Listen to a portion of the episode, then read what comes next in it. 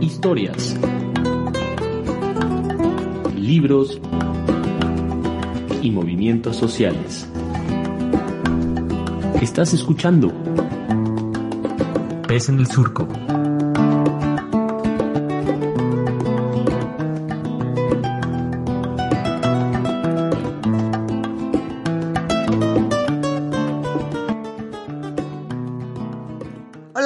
¿Cómo están? Bienvenidos, bienvenidas, bienvenidas a este programa que es Pez en el Surco y hoy vamos a tener un programa súper especial porque vamos a tener a un artista con nosotras, con nosotros, pero antes de presentarlo le voy a mandar saludos a mi querido Oliver Froling que no pudo estar en esta entrevista y por supuesto a Belém González y a Gildardo Juárez que nos apoyan con la edición y la difusión de este programa. Así que pues va un abrazote para para quienes hacen pez en el surco. Y sin más, pues les vamos a presentar hoy a nuestro artista invitado, em, que es Hugo Tobar, una larga trayectoria ya en el mundo de las artes, Hugo, pero antes de hablar sobre tu trabajo, pues nos gustaría muchísimo saber cómo estás. Bienvenido. Hola, ¿qué tal? Muy buenos días aquí recibiéndolos, pues eh, muy, muy a gusto, muy contento de estar con ustedes, agradecido por esta entrevista y mandando saludos a todos los que puedan estarnos escuchando. Gracias, Hugo. Y pues sí, decirle a nuestro auditorio que hoy salimos, salimos a la casa de Hugo Tobar que nos, nos recibió amablemente. Y bueno, vamos a estar hablando también de tu espacio, Hugo, pero cuéntanos tantito, ¿cómo es que te diste cuenta que tú te querías dedicar a la plástica, a la gráfica, que querías ser artista? Bueno, yo no me di cuenta que me quería dedicar a esto. En realidad, eh, me di cuenta que no me quería dedicar a nada en el mundo. Y lo que pues se me daba era precisamente destruir y manipular objetos. Cuando fui niño decía mi madre que tenía manos de estómago, porque todo lo convertía en popó, todo lo destruía. Cuando me regalaban un juguete, un carro o algún aparato que encontraba, inmediatamente me daba curiosidad de ver cómo funcionaba y lo desarmaba. Y para mi madre pues eso era como negativo, ¿verdad? Pero pues siempre, siempre tuve esa, esa proclividad a manipular materiales, experimentar con objetos. Y de ahí nació. La verdad, la verdad, nunca tuve que decidir a qué dedicarme. No, no pasé por ese, esa disyuntiva de la adolescencia de decir, ay, ¿a qué me voy a dedicar? Desde que recuerdo me he dedicado a desarmar y armar objetos. Órale, Hugo. Oye, y mm, digamos, para quienes nos estén escuchando y no conozcan tu obra, ¿no? Digo, ahora tienen que correr ahí al internet a buscar Hugo Tobar y, ver ahí todo tu trabajo, pero para quienes no la conozcan, ¿cómo definirías eh, tu obra, Hugo? Eh, un crítico de arte que se llama eh, Carlos Blas Galindo, una vez dijo que mi obra era como alebrijes caros caros por el precio, porque no, realmente no son caros, ¿verdad? Pero son, digamos, son figuras, son objetos eh, fantásticos, eh, animales entre humanos, animaloides, hechos a partir de objetos reciclados, eh, madera, metales, vidrio, arena, plásticos, todo, todo, todo lo voy transformando, manipulando e incorporando a mis piezas. Hago escultura y pintura con materiales reciclados. Que dicho sea justo decirlo, eh, yo empecé a hacer esto hace 38 años, cuando no había esa conciencia ni, ni ese boom del reciclado como ahora. Y entonces pues éramos un poco eh, despreciados. Recuerdo muy bien un artista muy muy importante, Virgilio Gómez, de aquí de Oaxaca, que, que acabó sus días enrolado en Sendero Luminoso en el Perú. Bueno, él me decía despectivamente que mi obra era pura basura que no servía para nada ni iba a valer nada. Y bueno, con el tiempo, gracias a Dios, no, no fue así. Me ha dado de comer esto mucho, muchos, muchos días. Oye, Hugo, ¿y cómo, cómo se construye, digamos, eh, el artista en el sentido de que nos decías, no, bueno, mi mamá me decía, pues estás destruyéndolo todo, lo que haces, pues no, no está chido, tienes todas estas críticas también que no eran favorables a tu trabajo ¿Y qué es lo que hizo que dijeras, bueno, a pesar de todo esto, yo me quiero, pues quiero seguir haciendo lo que hago, ¿no? ¿Qué es lo que hace que te mantengas todos estos 38 años? Bueno, yo sería un mentiroso si dijera que conscientemente lo hice y que desde chiquito traía los pinceles en la mano y cosas así. No, lo, lo que sucede es que, en mi caso, por ejemplo, siempre tuve ese gusto, siempre tuve esa, esa fascinación por los objetos. No sabía que eso me iba a dar de comer, no sabía que iba yo a construir una carrera artística, ni sabía que iba a construir una técnica propia, que afortunadamente las, técnicas que manejo son propias. Simplemente fue seguir los impulsos, los, las ilusiones, las ideas, eh, seguir, seguir, seguir, seguir, estar constante. Yo en un principio, cuando ya tenía 30 años, eh, tuve mi primera hija y no vivía de mi trabajo. Entonces yo estaba dispuesto a trabajar de albañil, de carpintero, de ayudante. He trabajado de mil oficios, con tal de poder comprarme materiales y seguir pintando, seguir haciendo escultura, que es lo que me gustaba, sin pretensiones de, de ser artista, la verdad. Aunque suene a falsa modestia, no, no eran mis pretensiones. Se va dando, es aleatorio, si uno está constante, constante, constante, el mismo trabajo se va difundiendo el mismo trabajo va hablando por sí solo y llega un momento en que dicen, oye, me gusta tu pieza, ¿cuánto quiero? ¿Cuánto quieres por ella? Y cuando ves que la gente se empieza a interesar y, y empiezan a decirte, oye, pues está chida, ¿cuánto me la vendes? Pues tú también dices, oye, pues está chido, ¿no? Si se puede vender. Pero fue así, la verdad, yo llegué eh, sin, sin proponérmelo y sin pretensiones a esto. Hugo, me acordé ahorita que hablabas también sobre el tema de la, de la venta. Hace poquito leí una nota donde Em, Dionisio Martínez, ¿no? También amigo tuyo, amigo mío, decía, bueno, este, hay artistas que, que venden mucho, pero que no necesariamente su obra es buena, ¿no? Em, ¿Tú cómo, cómo, definirías el momento actual de, de la gráfica, de la pintura en, en, Oaxaca? Híjole, es un tema muy, muy, muy delicado. No soy el mejor de los ejemplos yo, ni, ni la persona más indicada.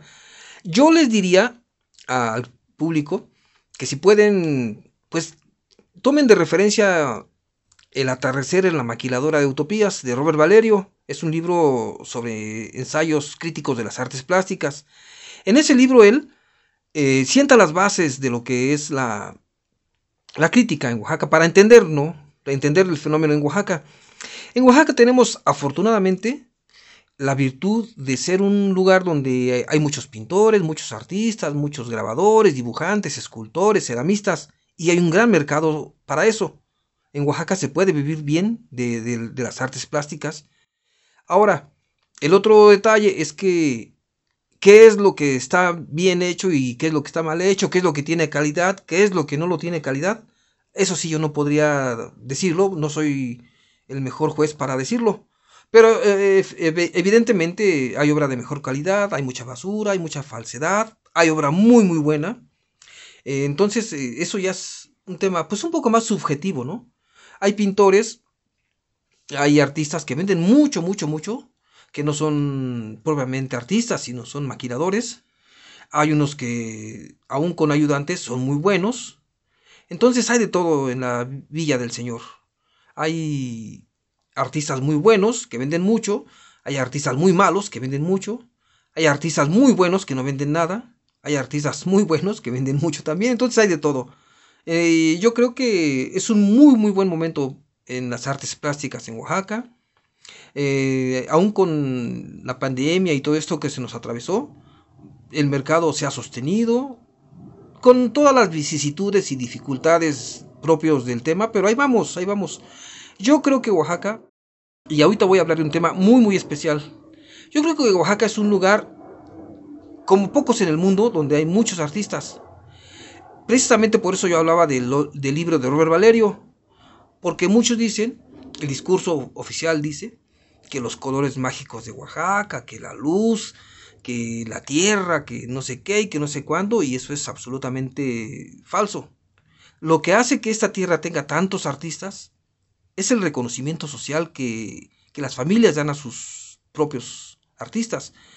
Por ejemplo, en el pueblo de mi papá, del estado de Hidalgo, cuando alguien dice, oye, ¿qué hace tu hijo? Dicen, ay, pues pinta, o es músico, ay, escribe, así con un tono de desilusión, de desesperanza. En Oaxaca vas a un pueblo y dices, dices ¿qué hace tu hijo? Ay, pinta, ¿eh? escribe o uh, ya publica o es músico.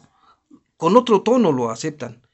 Entonces, el cobijo social que hay en Oaxaca a sus artistas es lo que hay, es lo que hace que prolifere tanto las artes en Oaxaca de todo tipo. Ese es un lugar especial y eso es algo bien, bien bonito de este hermoso pueblo oaxaqueño. Pues muchas gracias, Hugo. Vamos a ir corriendito a una pausa musical y regresamos para seguir platicando contigo.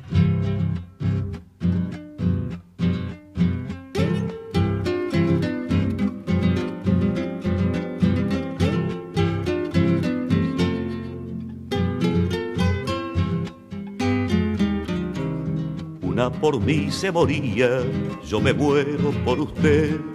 Usted se muere por otro, qué mundo tan al revés. Coplas con sabiduría que en el camino encontré, tanta vida en cuatro versos pa' mis adentros pensé. En la puerta de mi casa tres arbolitos planté, planté una fe, una esperanza y un jamás te olvidaré también plantado, porque te se precavida, un corazón al revés y una flor que dice olvida. Coplas como panaderos, como nubes, como aquel mirlo que cantaba manso a orilla del Arapey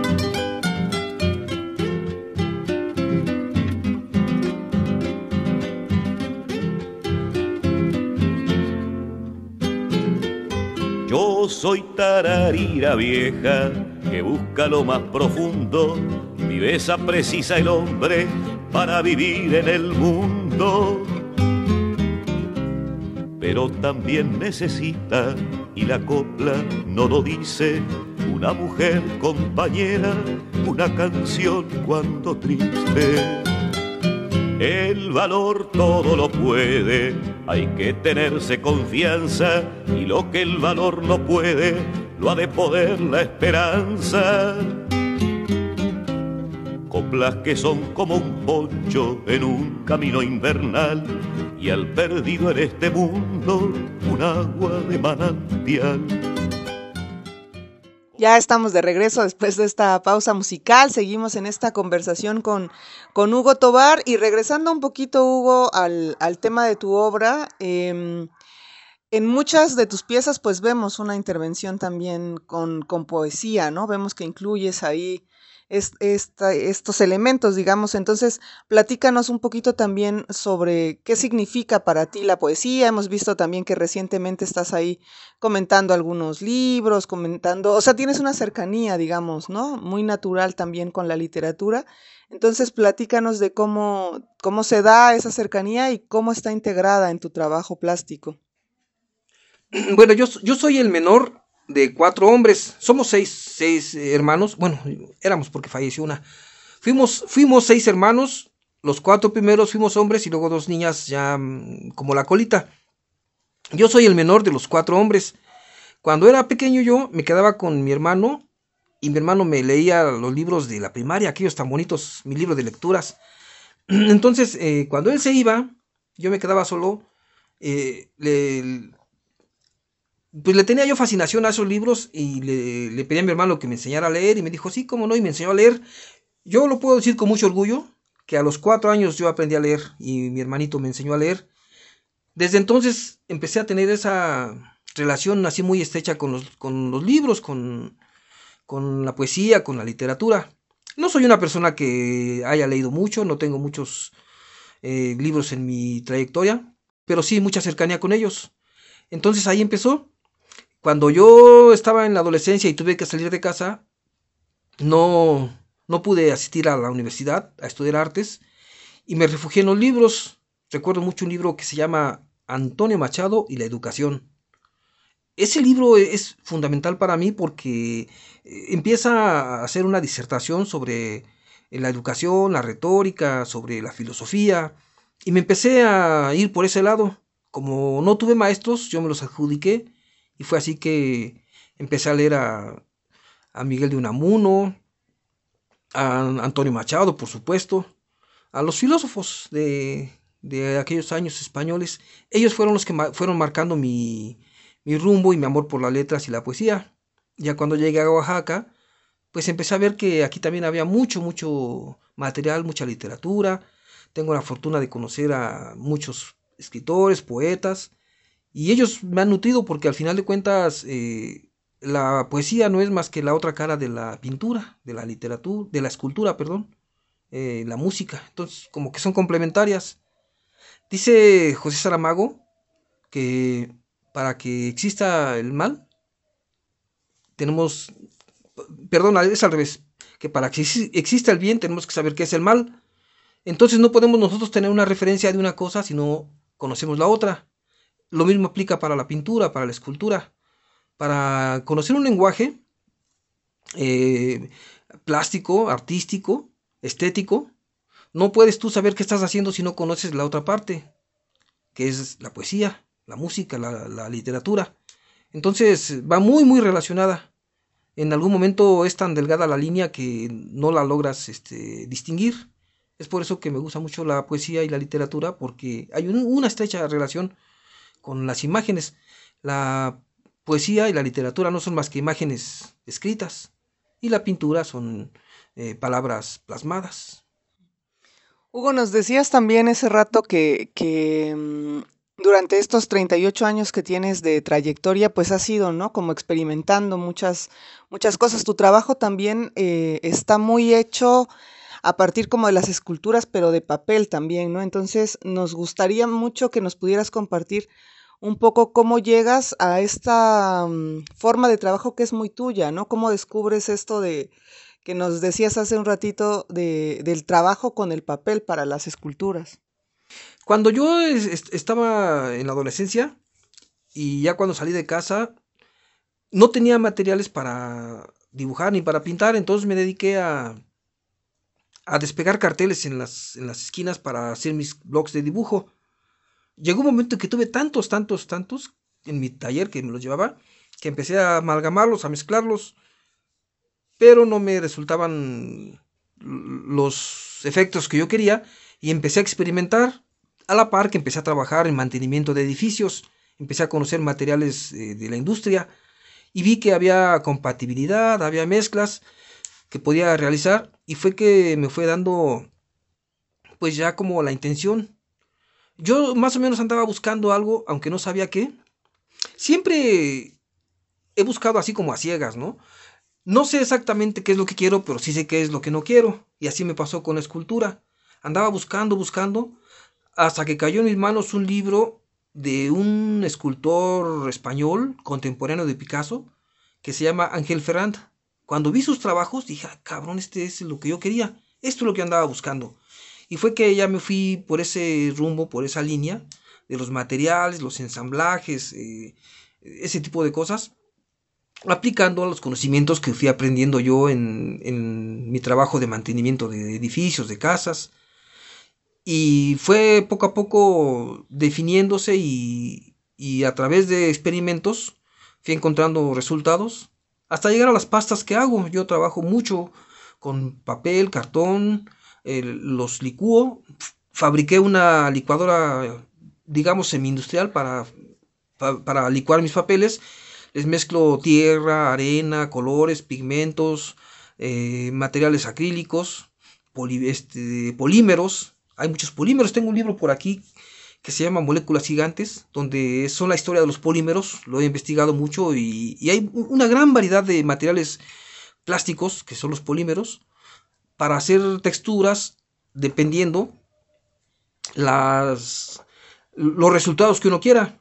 Así, por ejemplo, les quiero decir que si quiero pegar una pasta de papel en un fierro, no es igual que si lo quiero pegar en un plástico o en un vidrio las mezclas, las pastas, las argamasas, dice Edgar Saavedra, las argamasas que hago, eh, tienen esas posibilidades que pegan en el papel, pegan en el vidrio, pegan en la tela, pegan en el plástico, pegan en el fierro, donde quiera. Dependiendo las posibilidades que yo quiera obtener, eh, va a ser los materiales que les voy a meter. Así es. Órale, Hugo. Oye, y mm, estos seres fantásticos que tú pues haces con, con todos los materiales que, que tienen, ¿Están inspirados como en algo? ¿Te van saliendo así naturalmente? ¿Cómo has ido construyendo este mundo fantástico? Porque, digamos, ahora estamos en esta entrevista básicamente en la sala de Hugo Tobar y vemos cuadros por todos lados, esculturas por todas partes. Este, es el mundo que tú, que te acompaña de alguna manera, ¿no? Entonces, ¿cómo has ido construyendo estos seres fantásticos?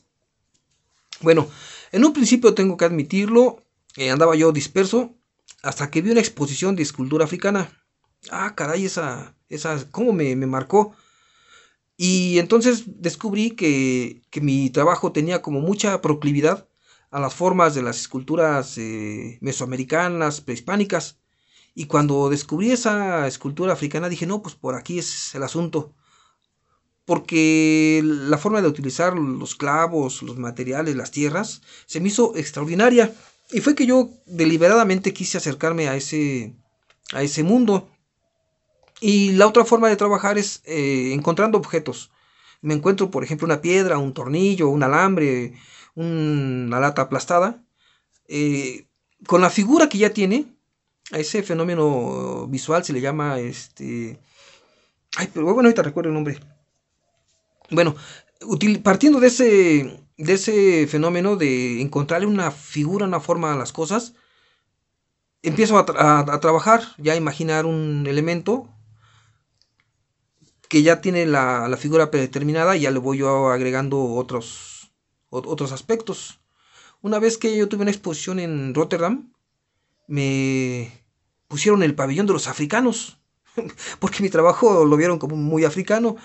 lejos, de, lejos de sentirme yo este, así como discriminado o, ofendido, me sentí halagado porque en un principio yo empecé mi escultura con una inspiración africana.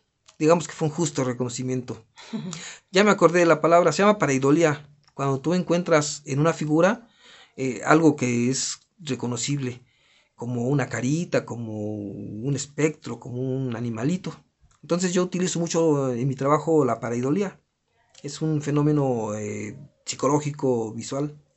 Órale, pues con esta palabra pareidolía nos vamos a ir corriendo a nuestra segunda pausa musical y regresamos.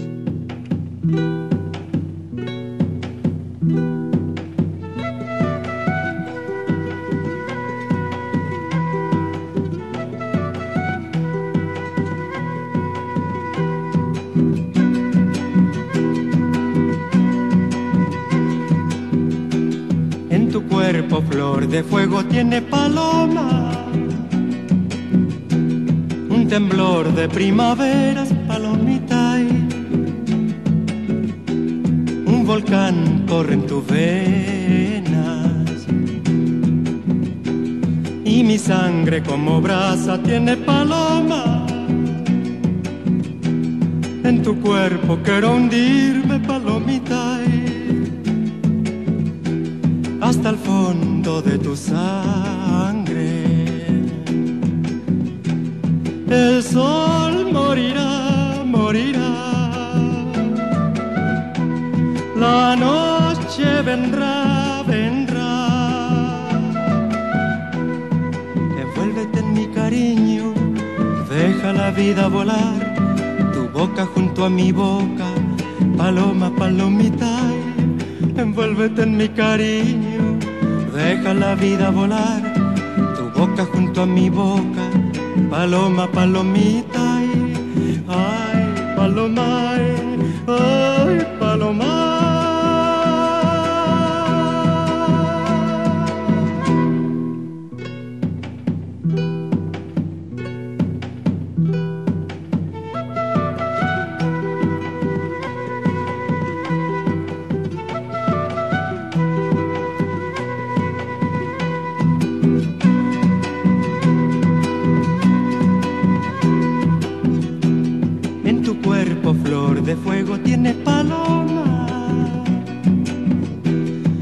Llamarada mía, palomita, que ha calmado mi Pues ya estamos de vuelta casi al cierre de este programa con Hugo Tobar que nos ha pues eso, nos ha compartido, ¿no? Como su, su mundo, su, un poco de su historia también, ¿verdad? Porque el tiempo se va que vuela, entonces no nos da para, para conocer mucho más o tanto como quisiéramos, Hugo, pero em, yo quería también preguntarte un poco sobre, em, empezabas este programa un poco diciendo, bueno, he tenido críticas, ahorita nos dijiste, bueno, me pusieron y me dio mucho orgullo, mucha emoción en el pabellón em, del trabajo africano en Rotterdam.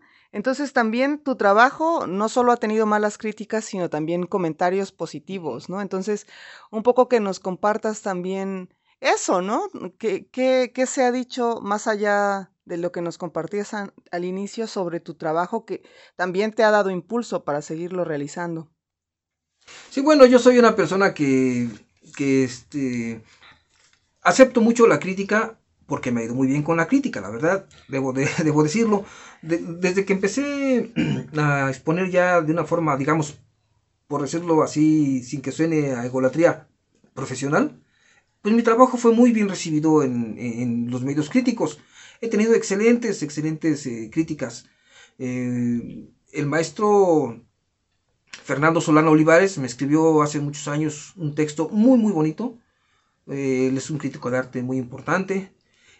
También este, Robert Valerio, en su libro Atardecer de la maquiladora de utopías, me menciona de una manera, pues, un tanto condescendiente, por decirlo menos, la verdad. Y así tengo eh, textos que han escrito personas muy, muy importantes sobre mi trabajo de una forma muy halagadora. Que esto no quiere decir que es la crítica, la crítica debe ser crítica y sea que te siente bien y que te siente mal. También ha habido trabajos muy, muy críticos sobre mi trabajo, eh, cayendo en la descalificación y lo despectivo. Pero pues la verdad, no, no, este... Pues no, no lo recuerdo mucho porque no les tomo muy, muy en cuenta. No es algo que yo odie, que diga, ay no, ese está tonto, ¿no? Pero pues tampoco, ¿no? No... Soy muy respetuoso, me gusta mucho que la gente se exprese y si en algún momento por ahí hay una crítica, digamos, no favorable a mi trabajo, pues las aceptamos. De todo se vale. Como dice, repito, José Saramago, no podemos conocer el bien si no tenemos la referencia del mal. Entonces debe de haber de todo. Afortunadamente mi trabajo ha sido muy bien recibido. Eh, Jorge Pech ha escrito sobre mi trabajo. Enrique Franco. Nadia Altamirano a quien le mando un saludo si pudiera estar escuchando esto, la quiero mucho, ya sabe que es una persona importante en mi vida, la conozco de hace muchos años, es una amiga que aprecio mucho. Eh, muchas personas, muchas han escrito, ay, mi amigo Edgar Saavedra también ha escrito sobre mi trabajo, como no. Eh, es un poco arbitrario porque deja uno de lado muchas cosas buenas de personas que han escrito del trabajo de uno muy bien, afortunadamente. Qué bueno, Hugo, pues también yo creo producto, ¿no? De la constancia que tienes y de este mundo mágico, juguetón, este, intuitivo también, ¿no? Que se muestra mucho en tu, en tu trabajo y en la forma en la que lo vas construyendo. ¿Tú dirías que tu trabajo tiene también como una, mm, una connotación de transformación social? ¿Piensas en eso cuando estás trabajando o, o no, no es importante para ti? No, sí, por supuesto. Yo, yo considero que mi trabajo tiene una connotación social. Eh, ahora ya me he ablandado mucho porque pues los años lo van ablandando a uno, ¿verdad? Pero en un principio yo era totalmente contestatario, era así como mi trabajo así rebelde, hacerlo con una intención de denuncia social, hasta que me di cuenta que estaba cayendo yo en el panfleto. Eh, cuando fui a Ámsterdam, vi los trabajos de Van Gogh y me di cuenta que puede uno ser el mismo sin abandonar sus principios. Allí, viendo la obra de Van Gogh, vi que él fue siempre el mismo, sin dejar de ser el mismo.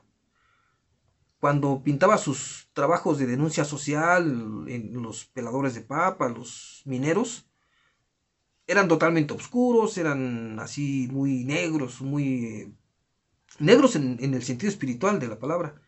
Y ya cuando se vuelve loco y empieza a vivir su vida desenfrenadamente y, hace la explosión de colores que todos conocemos, pues sigue siendo el mismo Van Gogh, sigue haciendo lo mismo, nada más que de una manera diferente. Y eso me pasó a mí. Considero que mi trabajo tiene una connotación de crítica social, una carga social, sin ser panfletario, sin ser así desagradable. Trato de, de, ser condescendiente con el mercado, lo tengo que admitir, no me da pena decirlo, porque de esto vivo. Tengo seis perras, tengo siete tortugas, tengo cuatro gatas, tengo cinco hijas. Entonces, este, aunque no, aunque no pasaría un examen de deudores de alimentos, pero pues trato de estar con ellas, ¿no? Entonces, eh, mi, mi, necesidad económicas, pues ya no son las mismas ya eh, cuando era jovencito y era yo contestatario, ¿verdad? Trato de ser igual, crítico, si ustedes ven mi trabajo y lo analizan, verán que hay elementos críticos, pero también creo que se puede hacer, repito, como Van Gogh, ser crítico, sin ser así grotesco, sin ser eh, oscuro, sin ser, no sé, desagradable. Pues Hugo, se nos acaba el tiempo y vamos a quedarnos con varias preguntas ahí en el tintero, porque esto último que mencionas también es importante, ¿no? Cómo el artista navega entre su propia necesidad, su propio deseo de lo que quiere hacer y también en relación al, mercado, porque es verdad que no se vive de aire, ¿no? Em, no sé si quieras hacer un último comentario al respecto, breve, para que le dé tiempo a la gente que nos está escuchando de correr a buscar un, un lápiz o poner ahí su teléfono en notas o a ver cómo para que después nos compartas también dónde pueden conocer tu obra, dónde podrían también localizar, localizarte si alguien está interesada, interesado, ¿no? Pues en el Facebook y en Instagram soy como Hugo Tobar Monos. Y si me buscan en Google, pues pónganle Hugo Tobar, pero una referencia que haga a Oaxaca o a las artes plásticas, porque hay varios Hugo Tobar. Eh, una vez busqué Hugo Tobar y hay un conductor venezolano, creo, que se llama Hugo Tobar y digamos que es de la diversidad sexual, entonces me confunden ahí, me estaban cotoreando unos amigos. No, pongan Hugo Tobar en Google y Oaxaca o pintura o escultura o en Facebook, Hugo Tobar Monos, ahí nos encontramos. Eso, Hugo, pues nos vamos a ir ya despidiendo de este programa. Búsquenla ahí a Hugo Tobar, busquen su su trabajo. Y bueno, pues muchísimas gracias Hugo por haber aceptado esta invitación y pues nos vamos a estar seguramente escuchando y viendo muy prontito. Hasta luego, es un gustazo, saludos, sean felices mis gentes, con el cariño de siempre, Hugo Tobar. Suscríbete y dale follow en Spotify, Apple, Google o donde sea que escuches este podcast. Y también déjanos tus comentarios en nuestras plataformas. Síguenos en nuestra página de Facebook. Y claro que sí, también en Twitter. Radio en el Surco.